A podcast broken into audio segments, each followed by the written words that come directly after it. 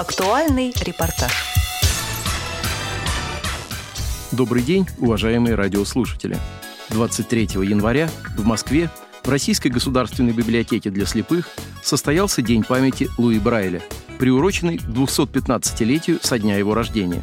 В мероприятии приняли участие главный редактор журнала «Школьный вестник» Юрий Кочетков, главный редактор звукового журнала ВОЗ «Диалог» Ирина Зарубина, доцент кафедры тифлопедагогики Московского педагогического государственного университета Венера Денискина, представители издательства «Логос ВОЗ» и другие специалисты, чья работа связана с использованием системы Брайля.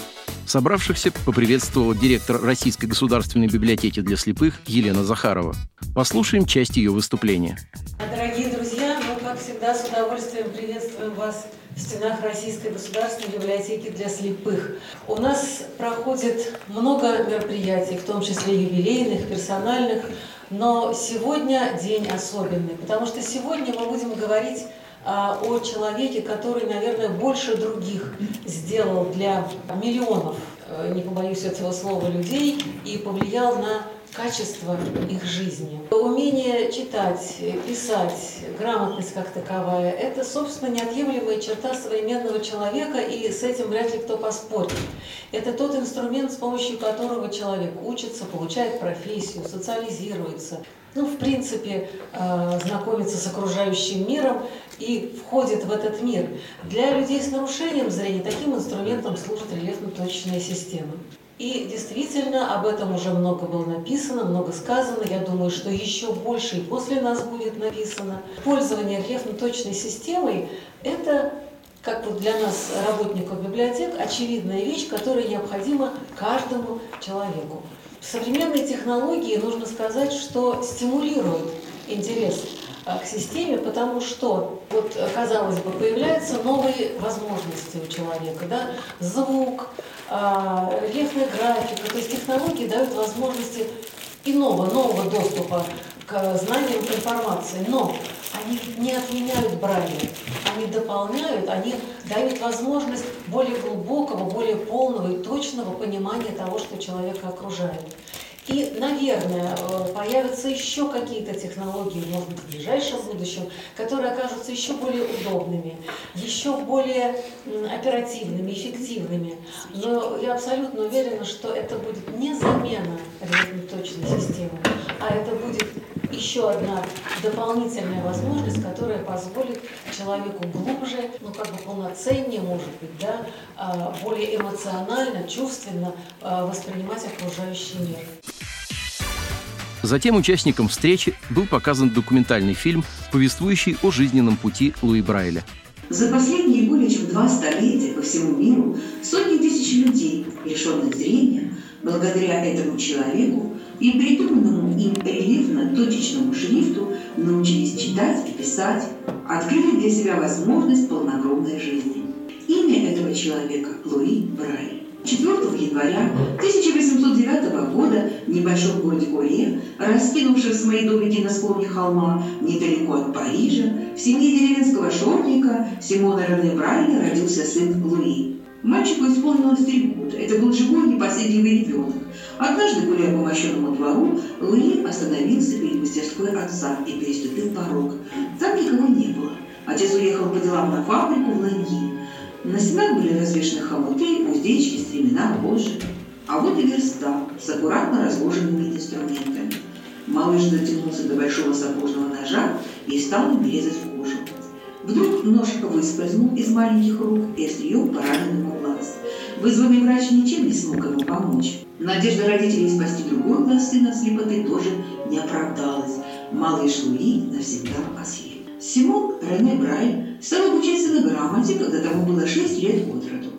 На гладко отшлифованных дощечках он набивал игольные гвоздики с круглыми шляпками по линиям очертания букв.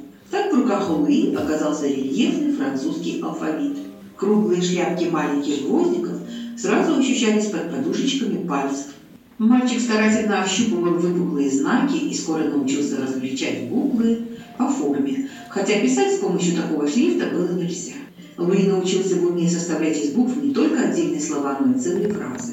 А когда Луи исполнилось 10 лет, отец, съездив в Париж, добился зачисления сына в Королевский институт для слепых детей. Для Луи Брайля началась новая жизнь. С этого момента на протяжении 33 лет его судьба будет тесно связана с Парижским институтом для слепых детей. На уроках дети изучали рельефно-линейный шрифт Валентина Гаюи. Гаюи первым разработал письмо для восприятия буквенных знаков не зрением, а кончиками чувствительных пальцев и вместо вырезанных букв стал употреблять рельефные буквы. У 12-летнего мальчика возникла идея самому создать рельефный шрифт, который бы отвечал требованиям полноценного образования слепых. Луи Брайль, сохранив в своей системе рельефную точку, с которой познакомился на ощупь еще в раннем детстве по шляпкам мебельных гвоздиков, создал буквенные знаки из комбинации шести точек – в 1832 году на состоявшейся в Париже международной выставке систем рельефного письма для слепых шрифт Брайля был признан лучшим. В основе его системы стало шеститочие, два вертикальных ряда по три точки в каждом. Количество всех знаков 64. Рельефное шеститочие, изобретенное Луи Брайлем, относится к величайшим достижениям человеческой мысли. С помощью различных комбинаций шеститочек можно закодировать буквы, цифры, знаки препинания, химические и математические обозначения, записать ноты. Свободное владение рельефно-точечным шрифтом Брайля открыло перед незрячим человеком широкий путь к познанию мира. До сих пор Брайль – самая простая, самая удобная и потому до сих пор непревзойденная, универсальная рельефно-точечная система чтения и письма для слепых. В этот день прозвучало много интересных докладов, рассказывающих о системе Брайля и освещающих проблемы ее развития в нашей стране и в мире. Послушаем фрагмент выступления доцента кафедры тифлопедагогики Московского педагогического государственного университета Венера Денискиной. Разрешите, я вот на некоторых моментах жизни Брайля все-таки остановлюсь. Хотя я понимаю, что здесь собрались те, кто и биографию его знают, и понимают важность системы Брайля, но тем не менее. Соколов Владимир Вячеславович в одной из своих статей «Тифлоинформационной революции» пишет о том, что создание системы Брайля практически было первой тифлой информационной революцией в мире. Действительно, система, созданная Брайлем, позволила слепым людям и стать по-настоящему грамотными, а главное, открыла доступ к тем богатствам духовным, информационном мире, которые к тому времени уже были накоплены, и зрячим они были доступны, а слепым, к сожалению, нет.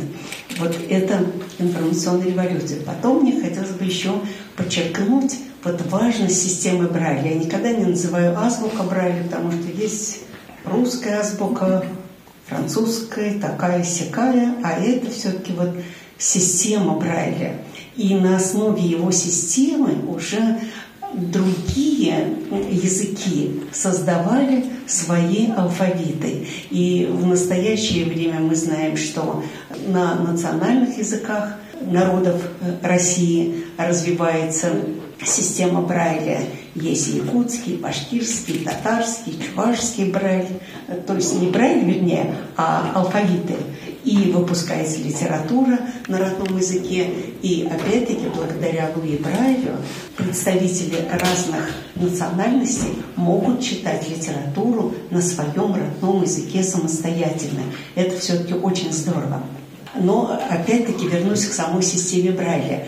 Чем она так замечательна? Почему она система? Ведь гениально состоит вот в этой таблице, которую он создал. В таблице семь рядов – в этой таблице в первом ряду 10 знаков, для которых используются первая, вторая, четвертая и пятая точки. Вот 10 знаков. А в следующем ряду те же 10 знаков, только каждому знаку первый ряд добавлена третья точка. Получилось еще 10 знаков.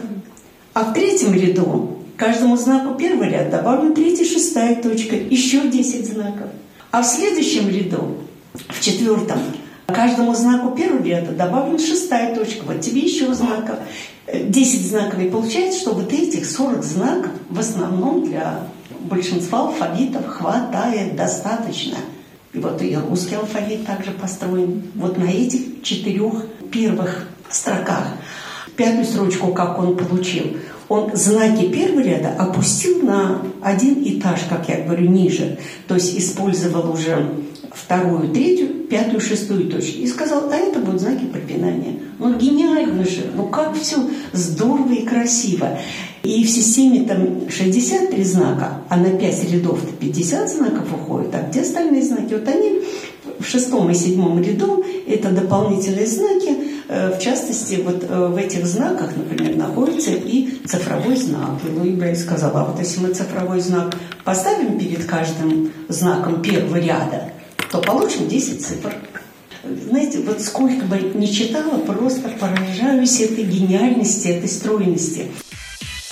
Финале мероприятия я попросил поделиться своими впечатлениями от него главного редактора журнала «Школьный вестник» Юрия Кочеткова. Я, во-первых, доволен сегодняшним мероприятием и считаю, что Бараль – это великий человек, великий гуманист, и который э, и любое мероприятие, посвященное его жизни, его деятельности, его системе письма и чтения. Такие мероприятия просто необходимы. Любой юбилей, связанный с жизнью Ли э, Луи Брайля или связанный с выпуском первой книги шрифтом Брайля или э, нечто э, другое, связанное с жизнью Брайля, это надо освещать. Это популяризация Брайля. Ведь людей, к сожалению, слепнет немало каждый год, и кое-кто приходит сюда, ничего не зная о жизни и о деятельности Луи Брайля. Да, когда-то где-то слышали, был такой великий слепой, изобрел шрифт Брайля, ну, это в лучшем случае. А Здесь, побывав вот сегодня, люди узнали гораздо больше, неизмеримо больше о жизни и деятельности этого э, великого человека. Вы знаете, вообще проблем, связанных вот с шрифтом Брайля очень-очень много, как выясняется, как сегодня вот слушатели поняли. И я хотел сказать, что вообще в перспективе вот к юбилею Браля, ну вот, э, допустим, э, в следующем году будет 200 э, лет со дня, в общем, вот изобретения шрифта Брайля. Надо сделать цикл передач. И в журнале «Диалог» цикл статей, и тем более на радио «ВОСЛ» цикл передач. Вот в ближайшее время нужно разработать программу, хотя бы приблизительную, но знать в какой последовательности и что нужно говорить. И чтобы не оказаться, в общем, вне игры, вот, я предлагаю сделать вот цикл программ на э, тему шрифт Луи Брайля, его развитие, его э, популяризация, ну и прежде всего применительно к СССР, к, э, к сегодняшней Российской Федерации, о состоянии Брайля, о состоянии обучения в школах слепых детей, как э, сейчас преподается Брайль и с какими проблемами сталкиваются учителя, родители и, конечно, школьники. Юрий Иванович, как вы считаете, с чем связано то, что среди молодых людей, незрячих, шрифт Брайля несколько потерял свою распространенность и здесь как нет, эту проблему можно решить? Здесь нет э, одной причины, здесь комплекс причин. И первая причина – это преподавание Брайля. Дело все в том, что сейчас школах для слепых и слабовидящих детей, то есть в тех школах, где преподается э, Брайль, где есть бралевские классы, преподавание на низком уровне, поскольку учителей, у учителей нет у самих навыков тифлопедагогики прежде всего. Если раньше в каждой школе, э, учителя в каждой школе получали второе высшее образование в Герценовском институте, педагогическом э, институте э, в Ленинграде, в Санкт-Петербурге, и они получали бесплатное образование, то э, сейчас за, образование, за получение второго образования надо э, платить деньги и платить немалые деньги. Поэтому у учителей у самих не хватает навыков, дети просто раздражаются, злятся, потому что читают они очень медленно, их не научили толком, качественно и, соответственно, быстро читать по Брайлю. Поэтому они предпочитают больше воспринимать на слух, ну и как-то, в общем, поменьше сталкиваться э, с Брайлем. Как решить эту проблему? Что нужно сделать? Прежде всего повышать, конечно, квалификацию у, у учителей. Нужны в городах, э, в крупных центрах федеральных округов и прежде всего в Москве, в Петрограде устраивать курсы, вот, ну и как-то добиваться, наверное, чтобы цены на этих курсах, за, за посещение этих курсов были вполне приемлемыми. И чтобы местные органы образования выделяли деньги для обучения педагогов, работающих для повышения квалификации педагогов, работающих в школах для слепых и слабовидящих детей. Желающие послушать запись Дня памяти Луи Брайля, прошедшего в Российской государственной библиотеке для слепых 23 января, смогут сделать это на сайте библиотеки, где она появится примерно через неделю. Материал подготовили Антон Агишев и Алишер Цвит. Спасибо за внимание. До встречи на Радиовоз.